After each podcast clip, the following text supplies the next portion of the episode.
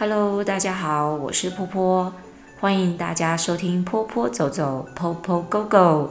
如果你是在 Apple 的 Podcast 上面收听我们的话呢，欢迎您给我们五颗星的评价，并且在评论区留下您想要问的问题，也别忘了哦，订阅我们一下。另外呢，你也可以在 KKBOX 还有 Spotify 上面收听得到波波走走，欢迎大家的收听。那我们的节目就开始喽！嗨，大家好，我是波波。在节目开始之前，插播一段意外的新闻，就是我们在录制 Cookie 老师的第三段访谈的时候呢，我忘记把节拍器关掉了，所以在我们整段的录音过程中，节拍器就这样子无声无息的一直在背景里面相伴随，而我们一直都没有发现。呃，这个。因为录音工程呢是一个非常呃专业的，那不专业的波波我呢就是没有专业把它顾虑好，诶，所以呢，这个有关第三段的访谈呢，我会想办法看能不能把节拍器的音效去除掉。若是不行的话呢，我们就看下个月的命运，看呃 Cookie 老师能不能再帮我们补充一点第三段的内容哦。好，那我们节目就开始啦。OK，我们刚刚经过一个节拍器的时间，忘记先把节拍器关掉，然后又再开始录。不过我们今天又要又要跟那个 Cookie 老师一起来聊那个大陆，可能就是呃你不知道你不知道的事，我们偷别人，我喜欢，我喜 Cookie 老师啊，偷别人节目的梗，没有啦，我们真的是聊你们真的可能没有去过大陆工作的人不知道的事情。比如说那边的人文风情，还有老台哎，大陆老师跟台湾老师的一些不同的地方，你们来先来讲讲他们的同，你觉得台湾老师跟大陆老师有哪边比较觉得相同的地方？因为不同的地方大概有千万种吧。相同的地方我真的想不出来耶。就是他们有没有什么觉得他们可能会有雷同的地方？他们都是人类，都是人类。对，没错。就是我觉得他们天差地远呢，没有没有贬义的意思，就是。在于我跟他们的接触上，就会觉得说，嗯、哦，他们就是大陆老师，哦、然后只有台湾老师。你会不会觉得？但是优点还是不同国的人这样，就是很明显这是两个国家的人，嗯，完全不同。嗯，就是他们那边，我觉得身体很勤劳。哦，身体很勤劳，脑子不勤劳。脑子不勤劳。台湾老师是脑子很勤劳，但身体不勤劳。好明显哦！你有感受性吗？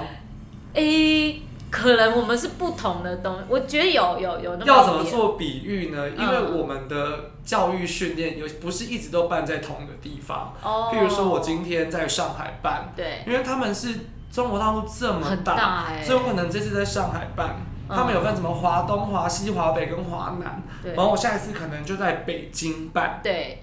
可你不要以为上海跟北京很近，那都要坐。你说坐车也可能要坐一天两天，啊、或是坐飞机的。飞行机都要坐大概五六个小时哎。对，可是我们的教育训练可能是一个小时或者是半天。Uh huh. 他们是会愿意要学东西，所以他会坐飞机来。哦。Uh huh. 然后他可能坐一天的车，在车上睡一天，火车上过夜那种。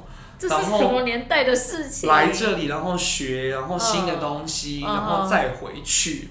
哇塞！可是像是我们在台湾做这样的教育训练，我们也是办台北、台中跟高雄。嗯。可是老师就会觉得说好远哦，台北到高雄超远。对啊，还要请假，请个半天课，那不如台北这一次不要去好。哎，台北就算了，台中有人说哦，好远哦。台中只是跟他讲说，从中区到东区参加过活动，他都觉得远。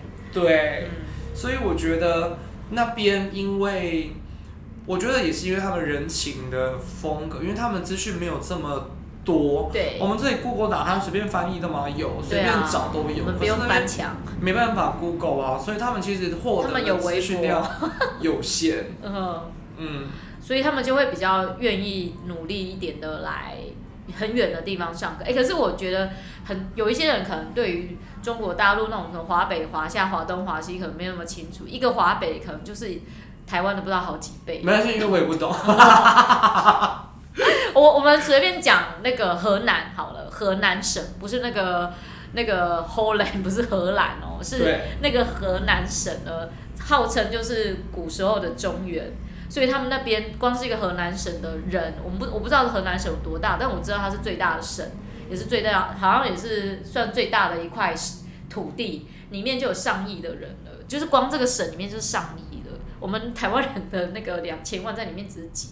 就是一咪咪而已，我们是一咪咪而已，都没有上亿的人，那你就可以想要那边的人，就是如果说我们在那边办个什么那个老师的一个培训活动，如果那边上亿的人都跑来上海，真可怕的事情。你有发现，就是只要那个讲到地理啊，我就是 Cookie 老师的声音就会比较减弱，或者是到消失。飞刀飞刀。我所有的我所有的精力都放在体质能上面，我是已经放到连数学的加法都不太行了。你这样等下晚上上课还有体力吗？就是不用。就是教体适能，我都很 OK，都有体，但是是只要除了体适能以外的东西，我就是白痴。好，那我回来，回来，回来，那个，那个，你刚才有讲到说，大陆老师是身体比较勤劳，脑子不勤劳，为什么说我脑子不勤劳？呃。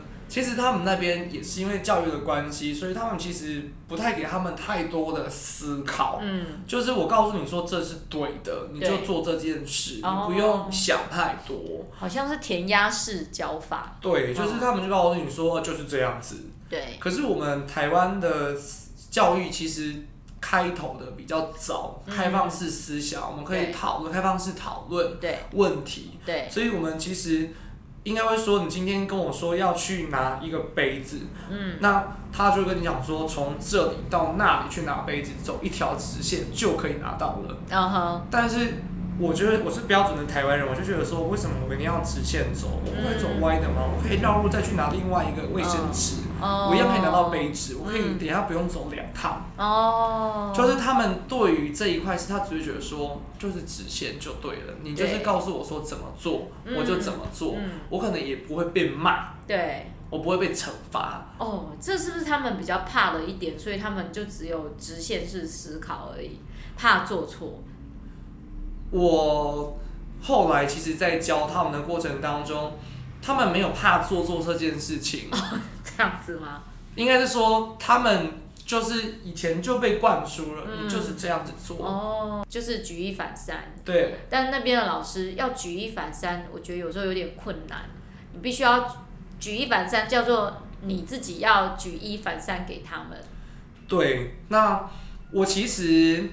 很喜欢到中国大陆去教师资培训，啊、因为你会教的很有成就感，就是他们会真的很认真扎实的下功夫，然后来去执行这些事情。嗯嗯嗯、可是，在台湾必须说，有些时候他会觉得说啊，这我会啊，哦、我就是在脑子里面 run 过一遍就好了，哦、就觉得这我 OK。哦就还是会，我觉得不能没有贬义的意思，就是我觉得两边都很不错，是因为在台湾教很轻松，我可能只要起一个头，后面他们就会叭叭叭叭叭叭自己衍生出很多东西。台湾老师是很会变出很多花样的。对，但是有些时候会偷吃步，就譬如说有些东西基本功完全不能少，你就是一定要先从这里打底。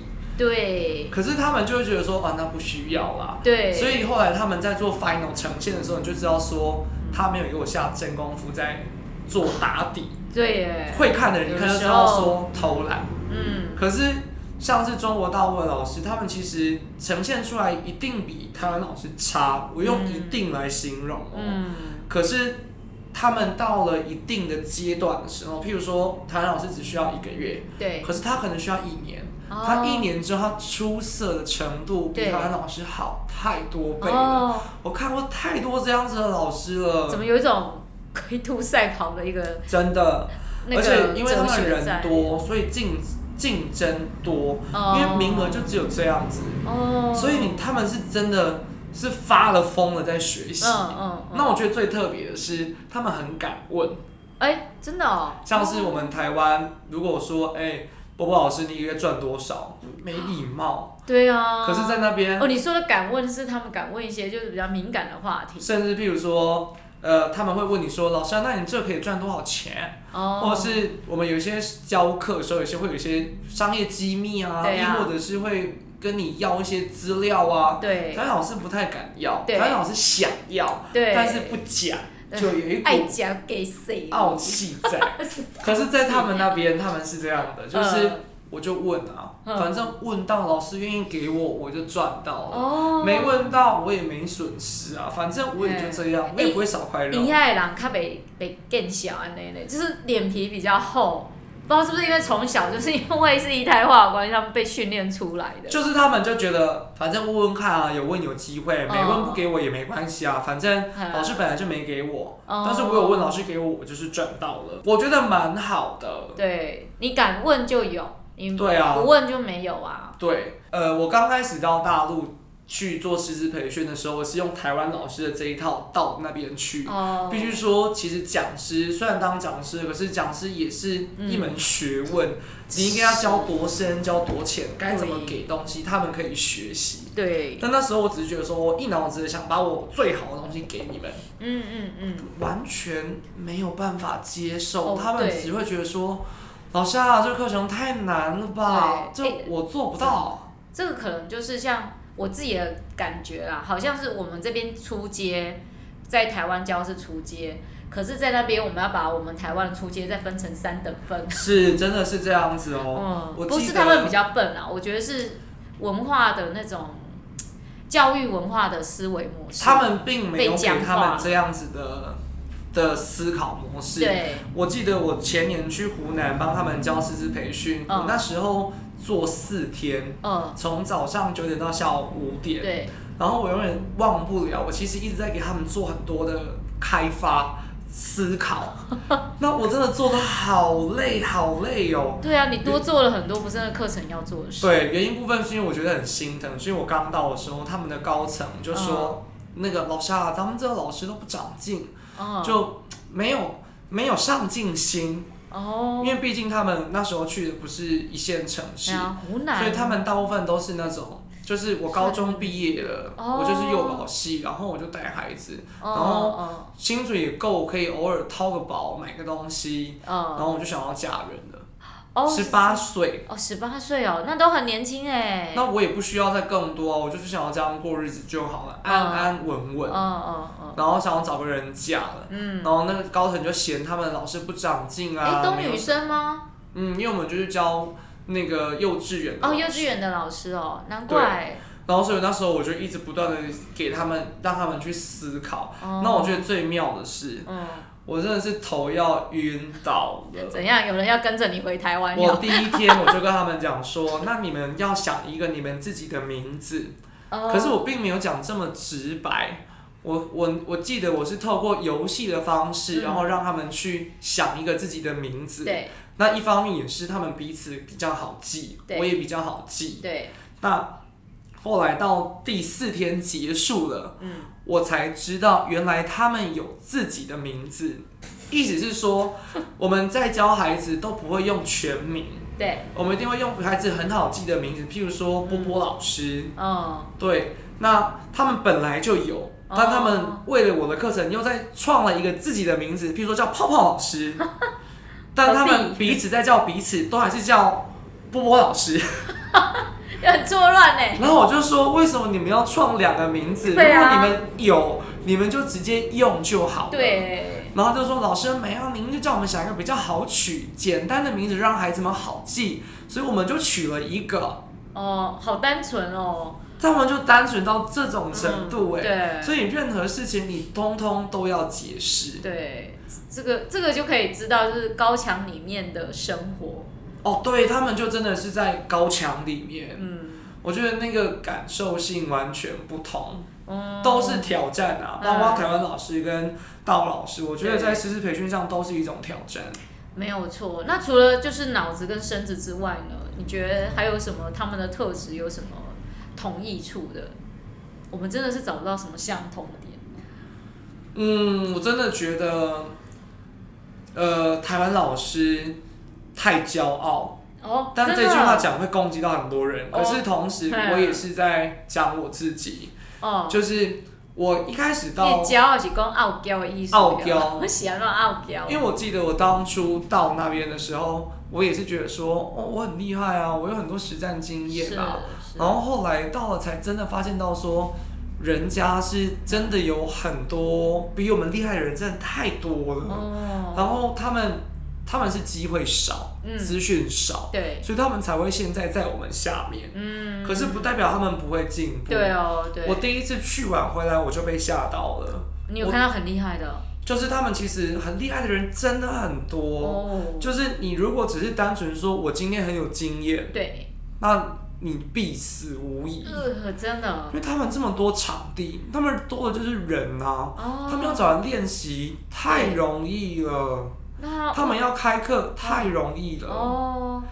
就是他们的经验可以很快速被累积起来，对，所以如果你真的只有说，哎、欸，我很有经验，又怎样？因为这些是可以靠努力就被复制来的啊。嗯，我嗯。所以其实我那时候去回来我，我我自己我有反省我自己超过快一个月，嚯，纠结就是觉得说打击这么大，我有点太懒惰了，只是单纯在自己的课程上教课，嗯、我没有去做学习，嗯、有新的东西进来。对。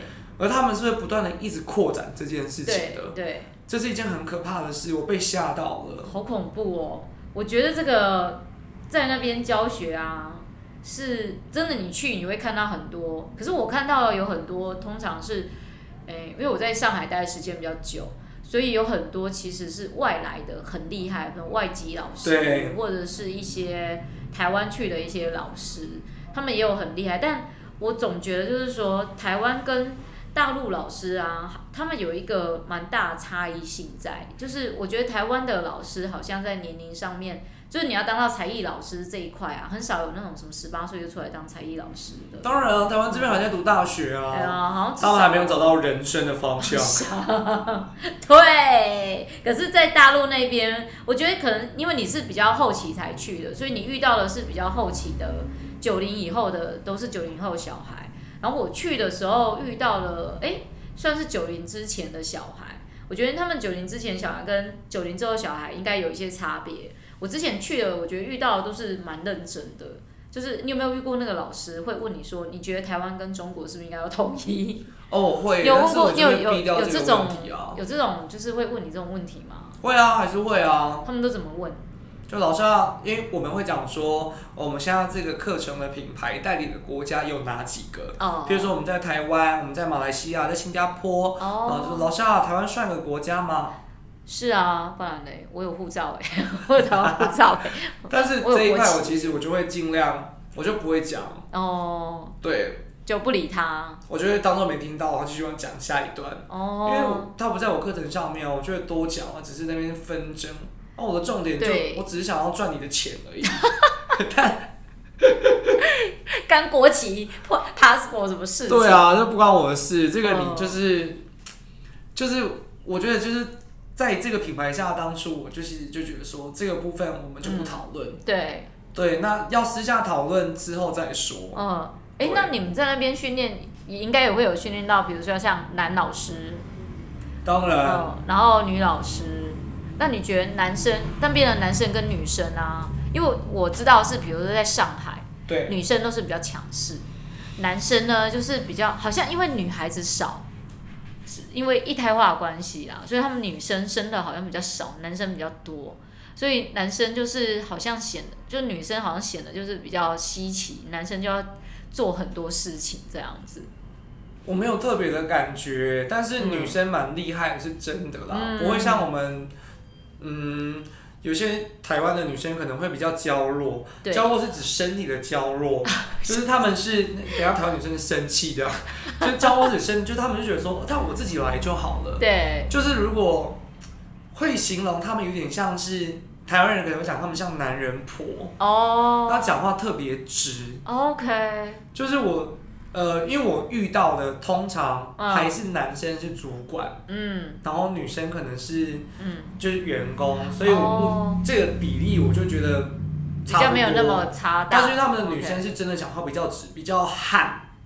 哎，你都是在你说北京嘛？哦，北京更直。哦，对，我觉得东北的直到你就觉得他是没礼貌，哇，那么凶干嘛？可是他应该不是没真的没礼貌，他不是没礼貌，他是。我记得我是第一次到那个俱乐部，然后我就说我想要找哪一间教室，他说左拐，左拐，左拐，就是我们台湾人就喜欢讲不好意思，对，我想要不好意思个屁啊，他就是左拐，对。他们老师会常说，我们台湾去的老师太温柔，就是我们会常常讲，哎，不好意思啊，不好意思，然后要不然就抱歉，对，包括我们在。教课，台湾在教孩子会希望孩子是以快乐做学习，对。而那边不是，他们要的是真的能够拿到东西的。嗯。他们叫什么？甘草嘛。哦。就是意思是你可以真的拿到东西，粮食回去的那种感觉。哦、OK OK。干货啊，干货。干货。对。OK。所以你可以带点东西走的。嗯。然后像是我记得我上次在遇到老师是黑龙江，